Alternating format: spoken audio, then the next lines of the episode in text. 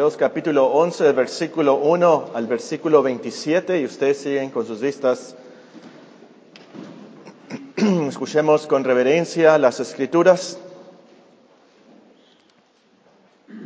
Es pues la fe, la certeza de lo que se espera, la convicción de lo que no se ve, porque por ella alcanzaron buen testimonio los antiguos. Por la fe entendemos haber sido constituido el universo por la palabra de Dios de modo que lo que se ve fue hecho de lo que no se veía.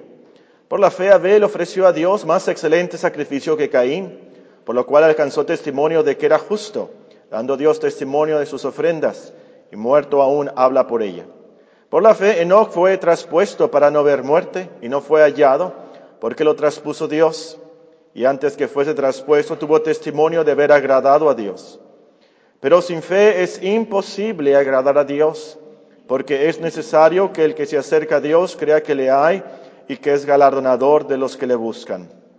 Por la fe Noé, cuando fue advertido por Dios acerca de cosas que aún no se veían, con temor preparó el arca en que su casa se salvase, y por esa fe condenó al mundo, y fue hecho heredero de la justicia que viene por la fe.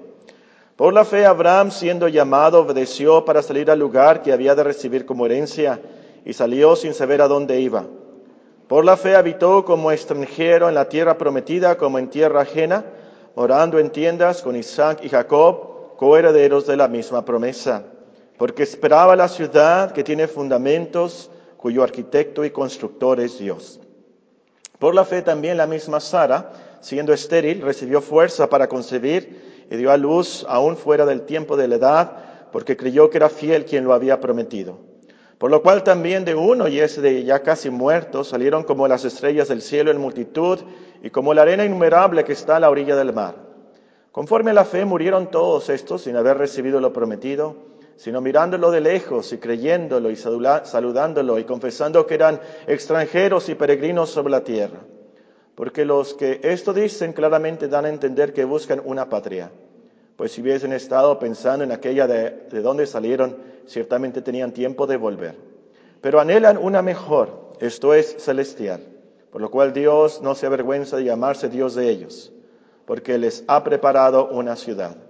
Por la fe Abraham, cuando fue probado, ofreció a Isaac, y el que había recibido las promesas ofreció, ofrecía a su unigénito, habiéndosele dicho, en Isaac te será llamada descendencia pensando que Dios es poderoso para levantar aún entre los muertos, de donde en cierto figurado también le volvió a recibir.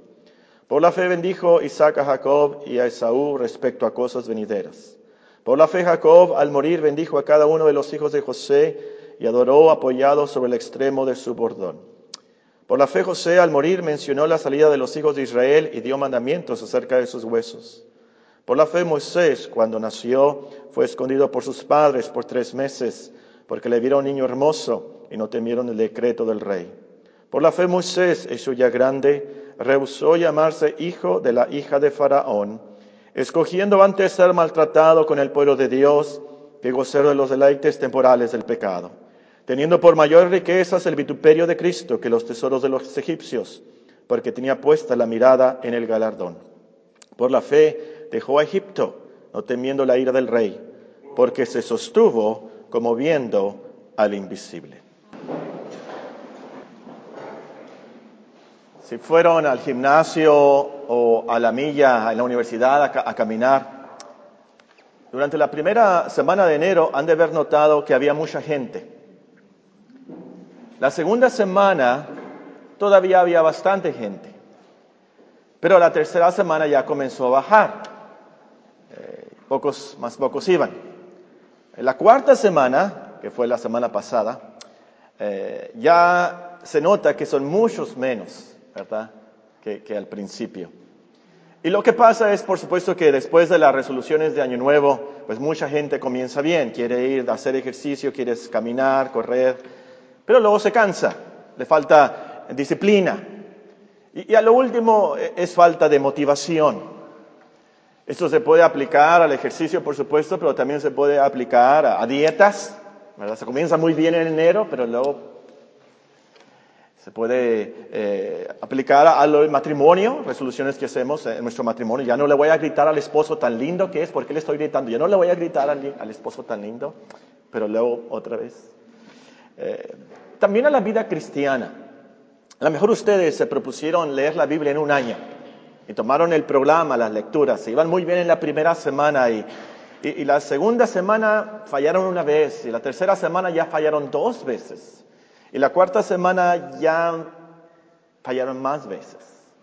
A lo mejor se propusieron al comenzar el año de venir a la iglesia todos los domingos. No importa, voy a ir a la iglesia todos los domingos, aunque sea un servicio, pero voy a ir. Pero ya están fallando, es la verdad, y su conciencia lo sabe muy bien.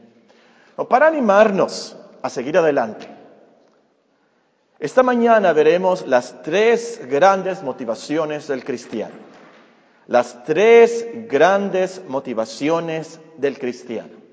Vamos a estudiar este pasaje de Hebreos y nos vamos a concentrar especialmente en el versículo 24 al 27.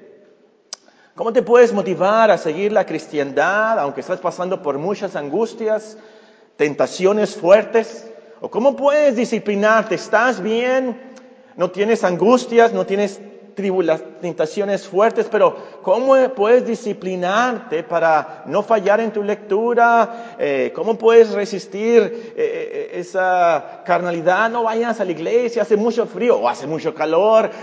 ¿Cómo puedes tú sostenerte y disciplinarte en esto? En las tres grandes motivaciones del cristiano. En primer lugar, como cristiano, te motivas creyendo en Cristo, sus vituperios te motivas creyendo en Cristo sus vituperios. Ven el versículo 24. Por la fe Moisés, hecho ya grande, rehusó llamarse hijo de la hija de Faraón, escogiendo antes ser maltratado con el pueblo de Dios que gozar de los deleites temporales del pecado, teniendo por mayores riquezas el vituperio de Cristo que los tesoros de los egipcios, porque tenía puesta la mirada en el galardón. Ahora, probablemente todos los que estamos aquí conocemos la historia de Moisés. Nos la leyeron como niños, la aprendimos en la escuela dominical, o vimos una película. Tengo entendido, en mi memoria me dice que hay una película de Disney de Moisés, o no sé, ustedes que ven caricaturas. ¿Sí? ¿Fue Moisés o José? ¿Fue Moisés? Sí, las dos. Ah, Fernando vio las dos. Muy bien. Moisés.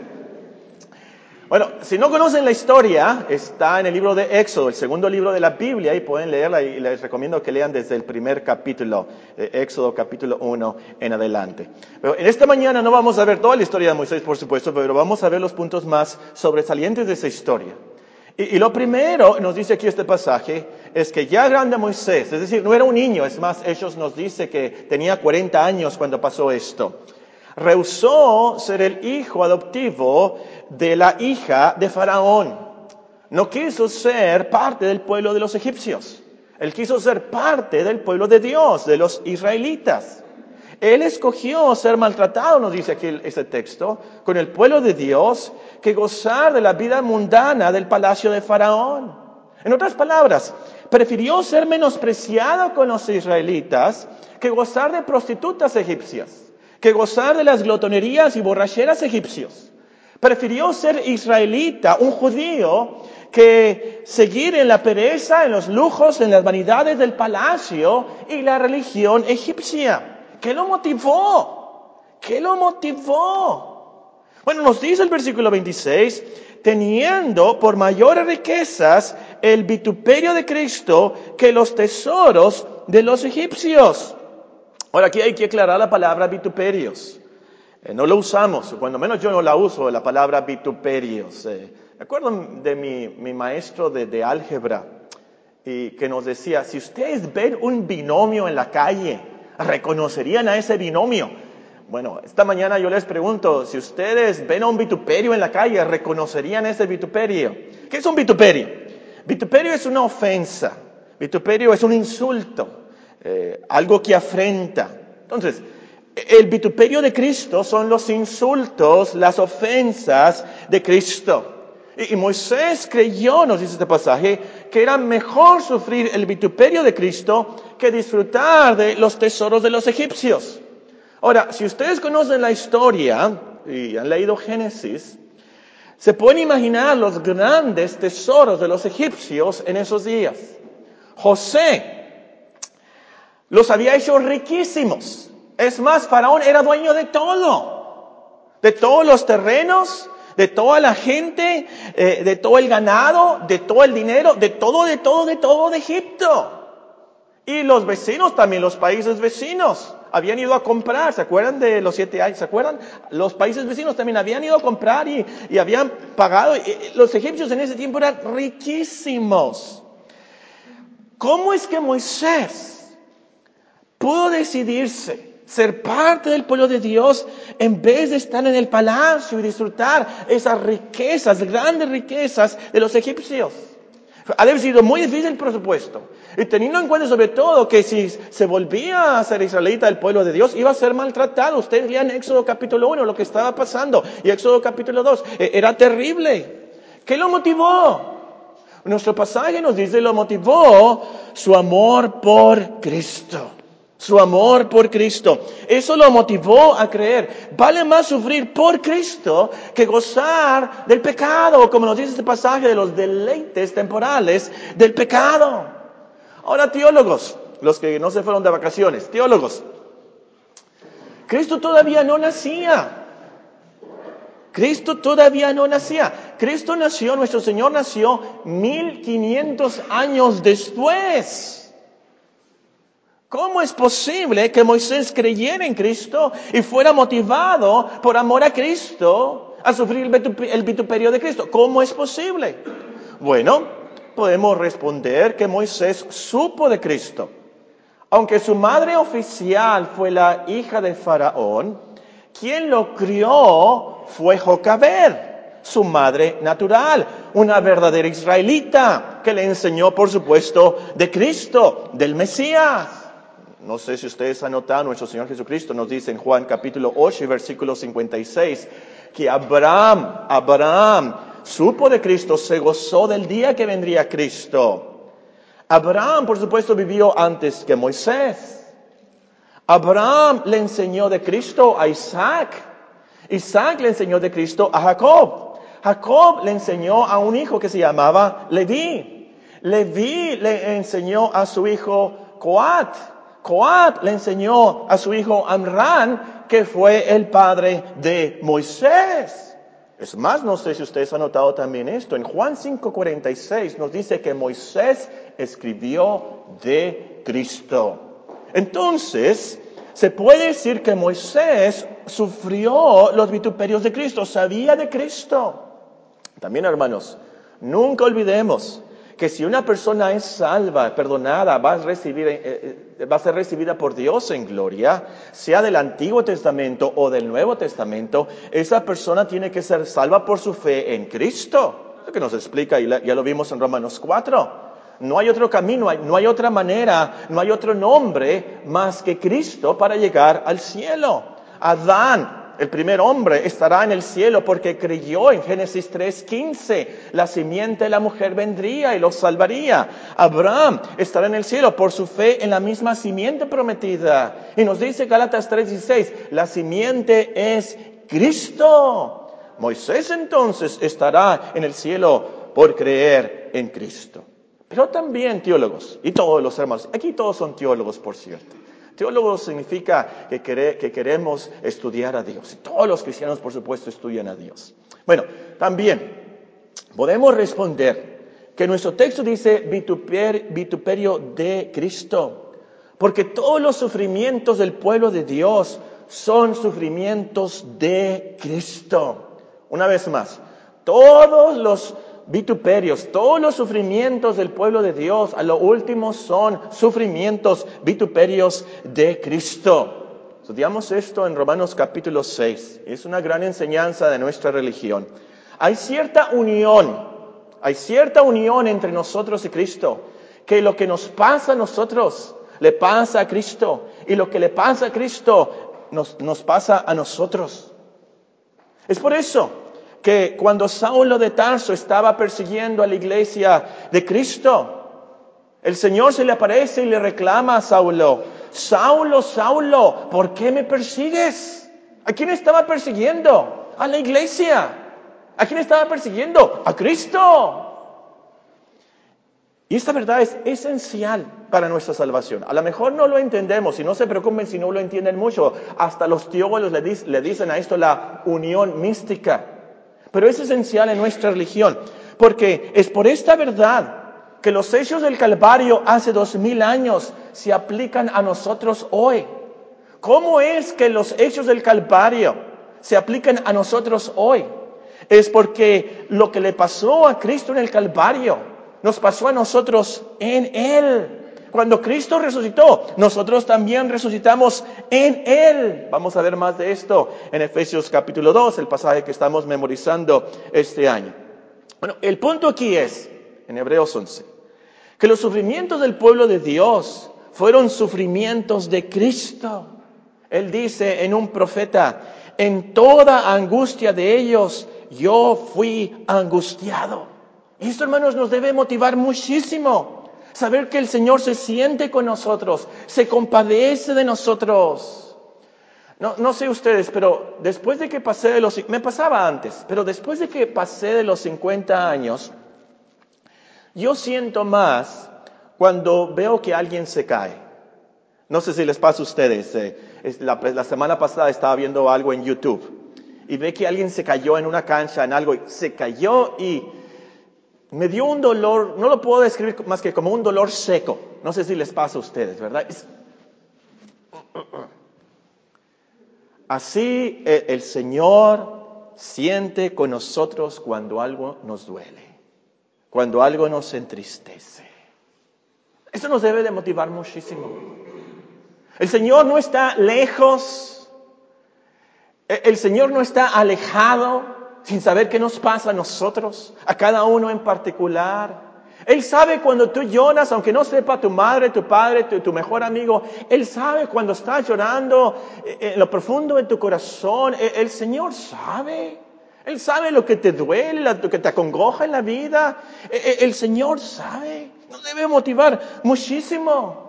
Pero sobre todo nos debe motivar que nuestros sufrimientos a lo último están consagrados porque son a causa de Cristo. Y de eso se trata aquí. Los vituperios de Cristo son vituperios por Cristo. Toda tristeza, todo dolor, a lo último, toda tristeza, todo dolor en el cristiano, a lo último es para que se cumpla el plan de Dios en su pueblo.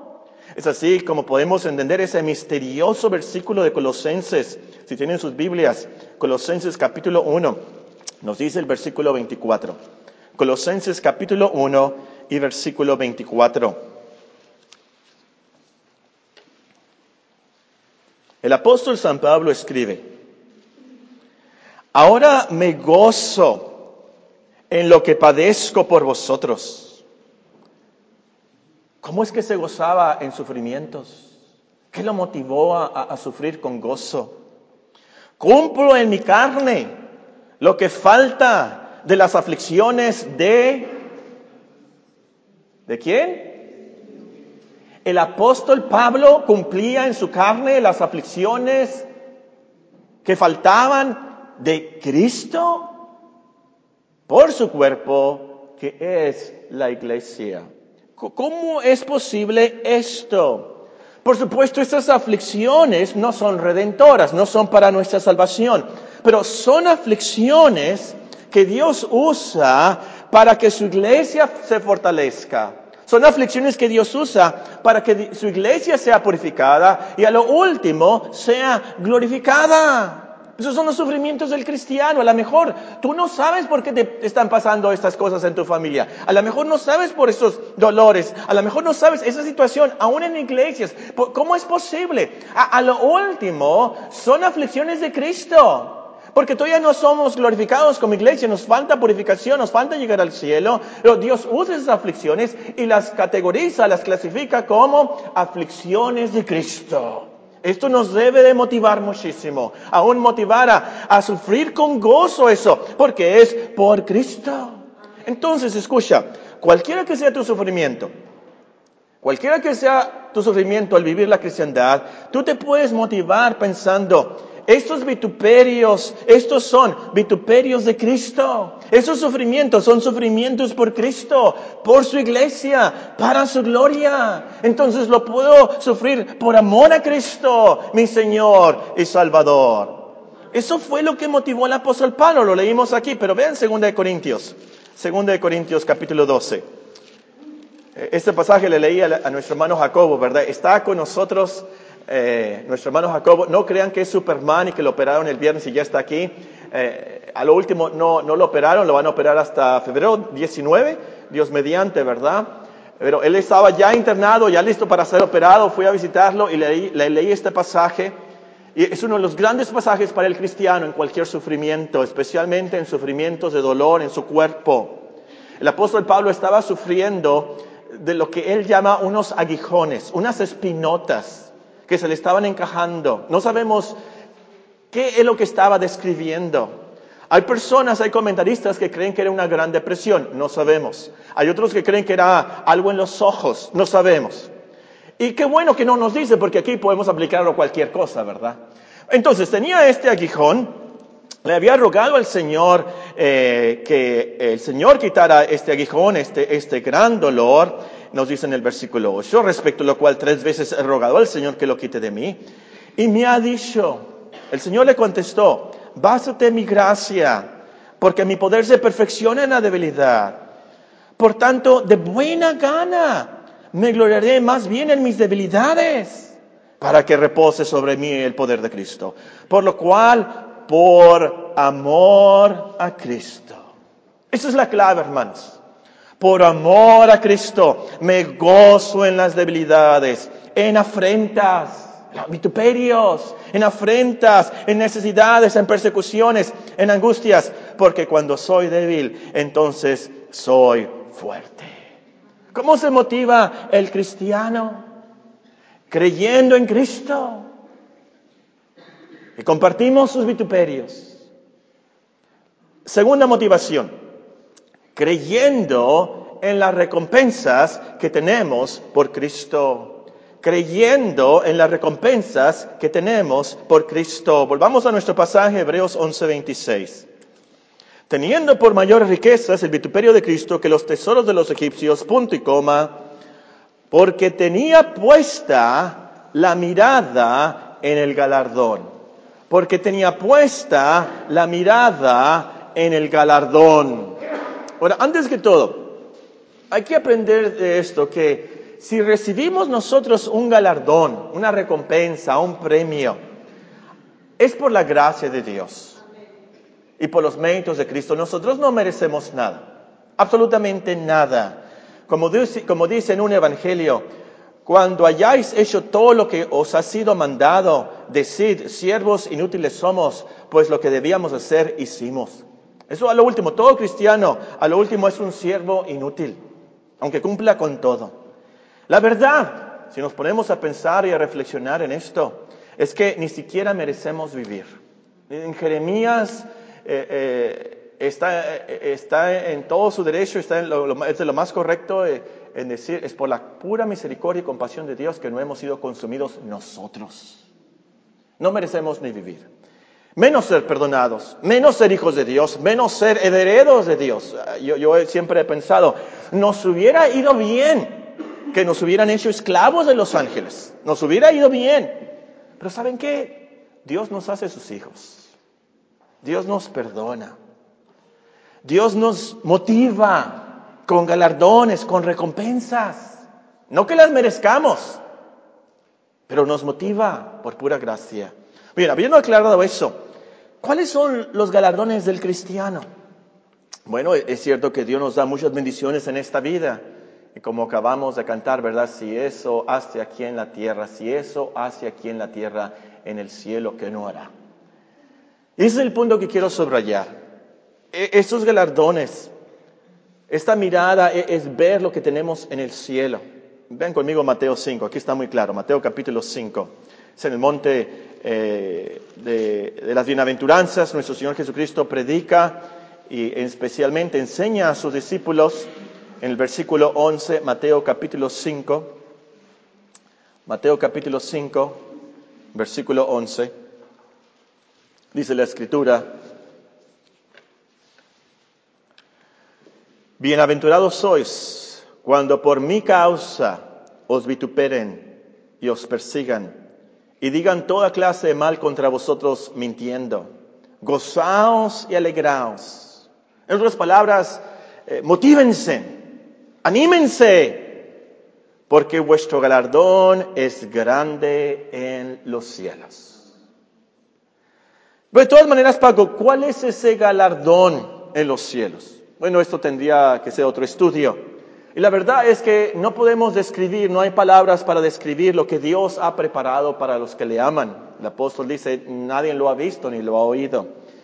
Pero lo que podemos leer en la Biblia es podemos enlistar coronas, reinos, vida eterna, gloria, honra, inmortalidad, comer del árbol de la vida, comer de maná en el cielo, autoridad sobre las naciones, vestiduras blancas, ser columnas en el templo de Dios, estar en el trono con el Señor.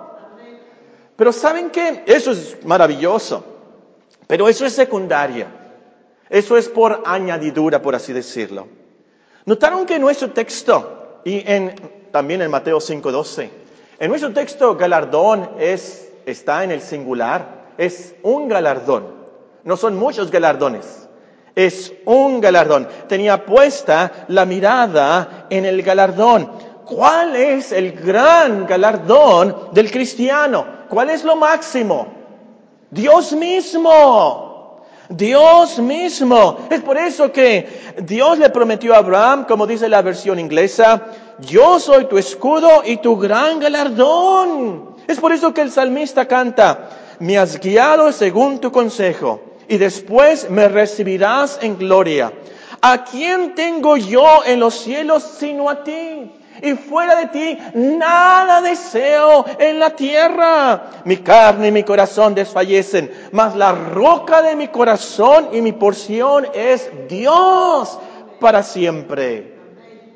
Es un cristiano muy débil, tal vez sea cristiano, pero es un cristiano muy débil el que quiera llegar al cielo por las calles de oro. El que quiera llegar al cielo por una gran mansión, más grande que la de los lagos. Es un cristiano muy débil el que quiera llegar al cielo por las coronas. El cristiano maduro, el cristiano que conoce la Biblia, lo máximo del cielo es Dios mismo. Lo máximo a lo último es escuchar del Señor bien buen siervo y fiel, sobre poco has sido fiel, sobre mucho te pondré, pero entra en el gozo de tu Señor. Eso es lo máximo para el cristiano, estar con el Señor, gozándolos con Él en gloria para siempre. Entonces, Moisés realmente se motivó viendo al Señor. Y esto nos lleva al último punto.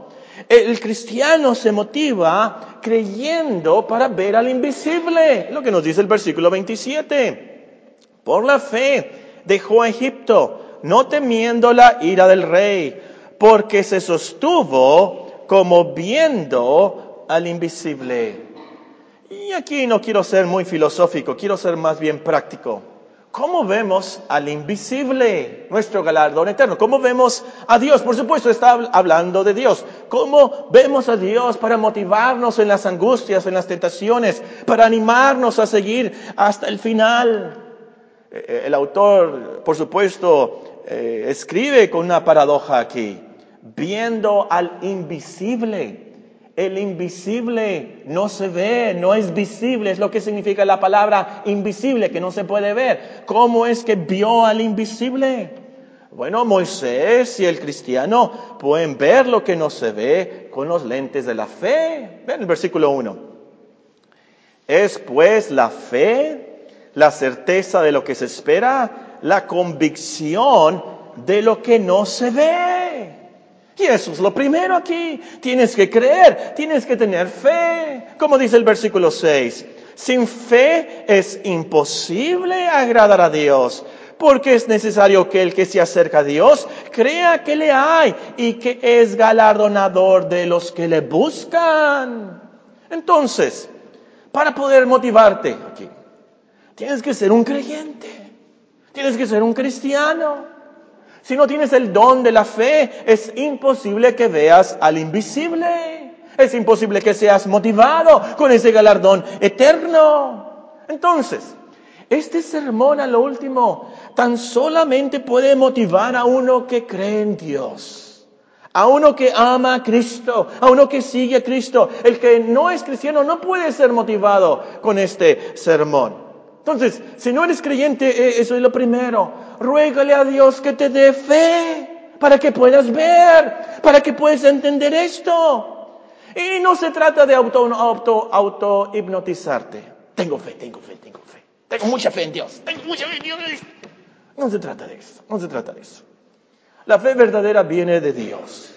Tú arrepiéntete y cree en su palabra. Ahora, como cristiano, con la poca fe que tienes, tú puedes ver al invisible. A, lo mejor no lo ves claramente. ¿Se acuerdan cuando el Señor Jesucristo nació, sanó a un ciego. Y, que nuestro Señor Jesucristo le preguntó que si veía, y, el ciego dijo que no, que, veía sombras como, como que los árboles se movían como árboles, como que los hombres se movían como árboles. ¿Se acuerdan? ¿Se acuerdan? E, el hombre no veía muy bien, y a lo mejor tú estás así, ¿verdad? Con tu poca fe. E, e, entonces, eres cristiano, sí, y puedes ver algo. Y, lo que necesitas aquí esta mañana es pedirle a Dios que te dé más fe. Dile, Señor, yo, yo creo, ayúdame en incredulidad, yo creo, Señor. Dile como los discípulos, los discípulos mismos, los discípulos que vieron a nuestro Señor Jesucristo con sus ojos, que vieron sus milagros, ellos le pidieron al Señor, Señor, aumentanos la fe. Y por supuesto, cultiva y protege tu fe. No leas cosas que te hacen dudar. Cuando era chiquito, no le voy a decir a mi papá, bueno, cuando yo era chiquito, el Santa Fe antes se llamaba el Maxim, en los tiempos primitivos se llamaba el Maxim. Lita se acuerda, ¿verdad? Ah, no, no es Le contaron a la Lita. el Maxim. Y al, final, a la izquierda, ah, estaban las revistas. Y había una que siempre me llamó la atención y una vez compré una. Y la revista se llamaba, no sé si todavía existe, Duda. Duda. Y era de ovnis, y el hermano Pulido también la vio. No la compró, nada más la vio. Era de cosas de ovnis y cosas de eh, místicas y apariciones y cosas. Si nosotros leemos esas cosas, si nosotros no leemos buenos libros cristianos, si nosotros nuestra dieta es novelas y películas, eh, no vi la, la película Star Wars, ¿cómo se dice en español? ¿Así se llama? Star Wars. No vi la película ni pienso verla. Pero vi un pequeño anuncio, un trailer, un pequeño anuncio de la película. Y la porción que vi es un hombre, no me acuerdo de su nombre, pero es el que sale con un monstruo bien peludo. Y está, y él dice esto en el anuncio por supuesto es parte de la película, pero, pero, eh, pero esto es eh, el mensaje subliminal. Él, él dice algo así como, esto es verdad, esto pasó. Y hay gente, hay niños, hay jóvenes que viven en esa fantasía, como si eso fuera verdad, como si eso pasó. ¿Y Dios? ¿Y la Biblia? ¿Qué pasa? Nuestra fe se debilita. No vivimos en la realidad de Dios. Entonces, cultiva tu fe, no leas cosas que te hagan dudar, no hagas cosas que van contra tu fe. No hagas cosas que van contra tu fe. Si tú estás haciendo cosas que van contra tu fe, ¿sabes qué va a pasar con tu fe? Todo lo contrario, alimenta tu fe. Ok, Paco, usted dice exactamente qué hago para ver a Dios. Bueno, vemos a Dios en Cristo. A Dios nadie le vio jamás, dice Juan capítulo 1. El unigénito Hijo que está en el seno del Padre, Él le ha dado a conocer. Vemos cómo es Dios viendo cómo es Cristo. Vemos a Dios en Cristo, en su palabra, los sacramentos. Por eso es tan importante que tú medites en la Biblia. Por eso es tan importante que vengas a escuchar de la palabra de Dios. Y por eso es tan importante que participes de la Santa Cena. Estamos viendo a Dios en Cristo. Entonces, exactamente qué haces. Primero tú oras, Señor, revélate. Quiero conocer más de ti saber cómo eres. Y busca a Dios, a leer los evangelios, a leer las historias, a leer los salmos, a leer las epístolas, a leer la Biblia, como dice la confesión, vas a ver que Dios es infinito en su ser, inmutable, inmenso, eterno, incomprensible, todopoderoso, sabio, santo, que hace todas las cosas según el consejo de su propia voluntad que Dios es amoroso, benigno, misericordioso, paciente, abundante en, bondad y verdad, perdonando toda iniquidad, transgresión y pecado, galardonador de todos los que le buscan con diligencia y sobre todo es muy justo y terrible en sus juicios, que odia todo pecado y que de ninguna manera dará por inocente el culpable. Lean la Biblia y se dan cuenta, ese es nuestro Dios. Cuando tomas tiempo a diario para meditar en la palabra de Dios, a leer de Dios en estos atributos, lo que va a pasar, el Espíritu Santo los va a imprimir en tu corazón, los va a sellar en tu vida y a diario, en la vida diaria, puedes aplicarlo. No sé si a ustedes les ha pasado, espero que les haya pasado si son cristianos, que en la mañana leen una porción de la palabra de Dios y en la tarde la están aplicando a su alma mira la promesa que leí, mira porque Dios me dio ese pasaje. Eso se trata. Lees la palabra. Y tal vez no, no, no, no quiero decir que todos los días les va a pasar esto. Puede ser que Dios use esa palabra en una semana, en un mes, en un año. O puede ser que diez años después. Pero Dios usa esa palabra cuando usted conoce a Dios en Cristo. El Espíritu Santo así nos anima. Y entonces en cualquier situación, en cualquier tribulación, en cualquier angustia, en cualquier problema, Dios te ayuda. Lo conoces a Él, ves, por eso está sucediendo, por su soberanía, por su providencia. Todo está bajo su control. Él sabe lo que hace para mi bien y para su gloria. Y es entonces que te animas y perseveras hasta el final. Muy bien, parece que los niños ya salieron, ya es hora de salida. Eh, si, si alguien te pregunta de qué se trató el sermón, contéstale que como cristianos nos podemos motivar creyendo en Cristo, que compartimos sus vituperios, creyendo en las recompensas que tenemos por Él, creyendo para ver al invisible en Cristo. Oremos para ser despedidos. Voy a pedir a nuestro hermano Sosa si es tan amable de despedirnos.